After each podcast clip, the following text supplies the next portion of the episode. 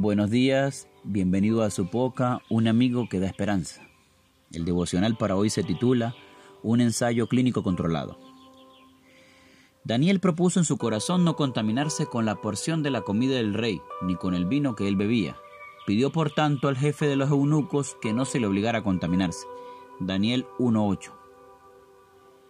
El imperio babilónico se impuso como potencia mundial en los siglos 7 y 6 a.C., luego de la época de dominio asirio. En ese tiempo el rey Nabucodonosor de Babilonia sitió Jerusalén, profanó el templo e hizo cautivo a lo más selecto de la juventud de Israel, para formar y utilizar esas mentes privilegiadas en la expansión de su dominio. Daniel, Ananías, Misael y Azarías, todos de la tribu de Judá, se encontraban en ese grupo indeterminado de príncipes. Estos jóvenes estaban dispuestos a servir al rey, pero sin comprometer sus conciencias. La primera prueba fue de comer los manjares reales, comida declarada inmunda y además proveniente de sacrificios paganos. Daniel actuó como portavoz de su grupo y propuso un experimento que, salvando las distancias de tiempo y cultura, hoy llamaríamos un ensayo clínico controlado.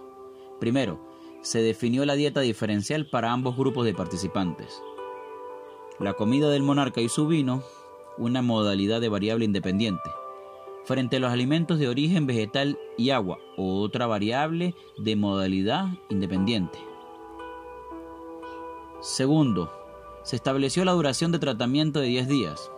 Tercero, se definió la variable dependiente, es decir, el área a medir después de aplicar ambos regímenes alimenticios, la apariencia y la fuerza física de los participantes.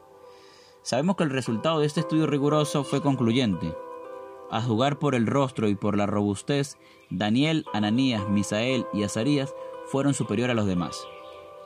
Dios mismo reforzó las propiedades de la alimentación simple y al natural, y los efectos no fueron solo temporales, sino que se extendieron hasta los exámenes finales, cuando en todo asunto de sabiduría e inteligencia que el rey les consultó, los halló diez veces mejores que todos los magos y astrólogos que había en todo su reino.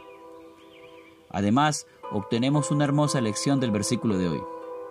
Las grandes victorias tuvieron comienzo en una silenciosa decisión inicial.